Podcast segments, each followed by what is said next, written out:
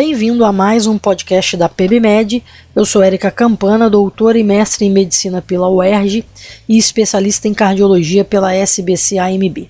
Vamos para mais um podcast de hipertensão. Vamos discutir o tema hipertensão mascarada e hipertensão do avental branco. Este podcast está dividido em quatro partes, essa é a parte 3. O título deste episódio é Honest Study: Risco cardiovascular associado à hipertensão do avental branco e hipertensão mascarada em pacientes com diabetes e insuficiência renal crônica, parte 3. Agora vamos analisar os resultados relacionados aos portadores de insuficiência renal crônica. Total de 21.591 participantes, 163 foram excluídos, pois o status de sua função renal não pôde ser adequadamente definido. Portanto, 21.428 participantes foram estratificados em portadores de insuficiência renal crônica, um N de 4.346, e não insuficiência renal crônica, um N de 17.082. As características clínicas dos dois grupos demonstraram igual proporção de homens e mulheres, mas muitas das demais características clínicas sinalizavam para grupos não homogêneos. Entre os portadores de insuficiência renal crônica predominavam pacientes mais velhos, cerca de 7 anos, portadores de hipertensão arterial de mais longa data e com maior probabilidade de já haverem recebido tratamento antihipertensivo anteriormente.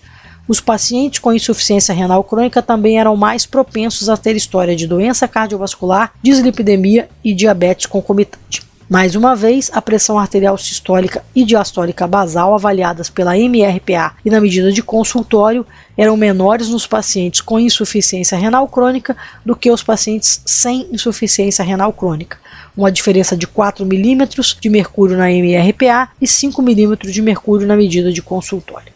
Após a instituição de terapêutica com o mesartan, tanto os pacientes portadores de insuficiência renal crônica quanto os não portadores de insuficiência renal crônica obtiveram redução significativa da pressão arterial ambulatorial e de consultório em um segmento de 24 meses. Entretanto, os portadores de insuficiência renal crônica alcançaram valores significativamente mais baixos da pressão arterial sistólica e diastólica na medida ambulatorial e na medida de consultório.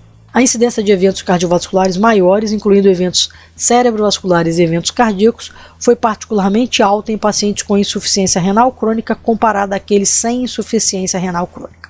Se utilizarmos os pacientes sem insuficiência renal crônica, com a média de pressão arterial sistólica ambulatorial abaixo de 125 mm de mercúrio, como a referência de normalidade, a incidência de eventos cardiovasculares foi significativamente mais alta em portadores de insuficiência renal crônica com média de pressão arterial sistólica ambulatorial no intervalo maior ou igual a 145 e menor do que 155 milímetros de mercúrio, e naqueles com média de pressão arterial sistólica ambulatorial maior ou igual a 155 milímetros de mercúrio. E também entre os sem insuficiência renal crônica, com média de pressão arterial sistólica ambulatorial maior ou igual a 155 mm de mercúrio, demonstrando haver um risco crescente com o aumento da pressão arterial sistólica ambulatorial.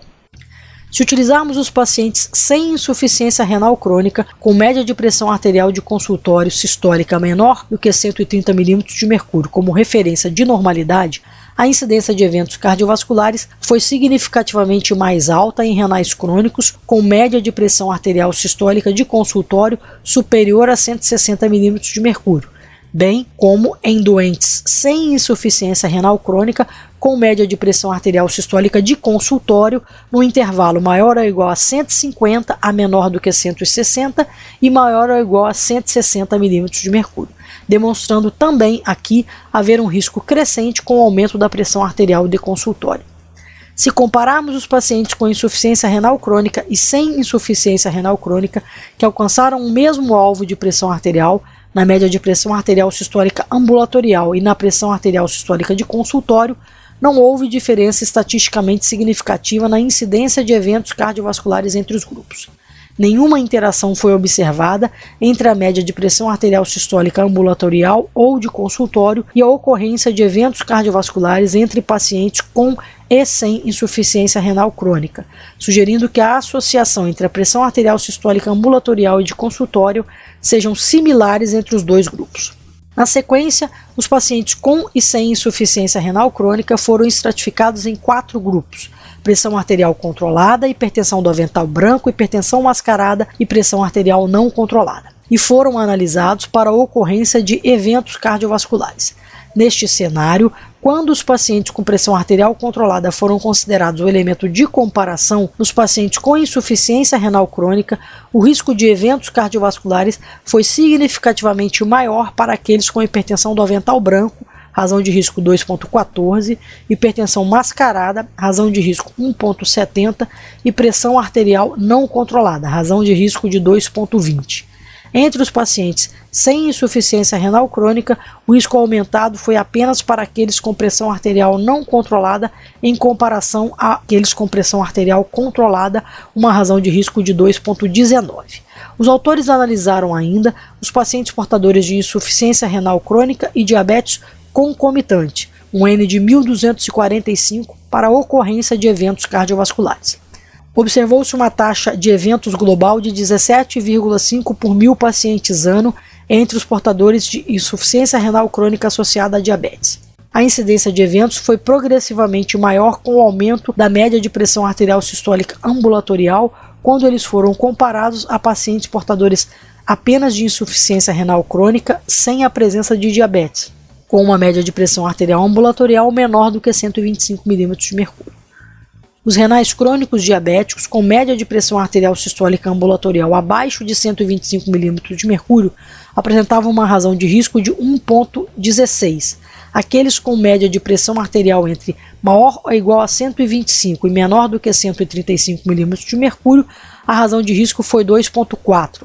Para aqueles com média de pressão arterial sistólica entre maior ou igual a 135 e menor do que 145, a razão de risco foi 2,88 e para a pressão entre maior ou igual a 145 e menor do que 155 foi de 3,12. Naqueles com pressão arterial sistólica maior ou igual a 155, a razão de risco foi 3,2.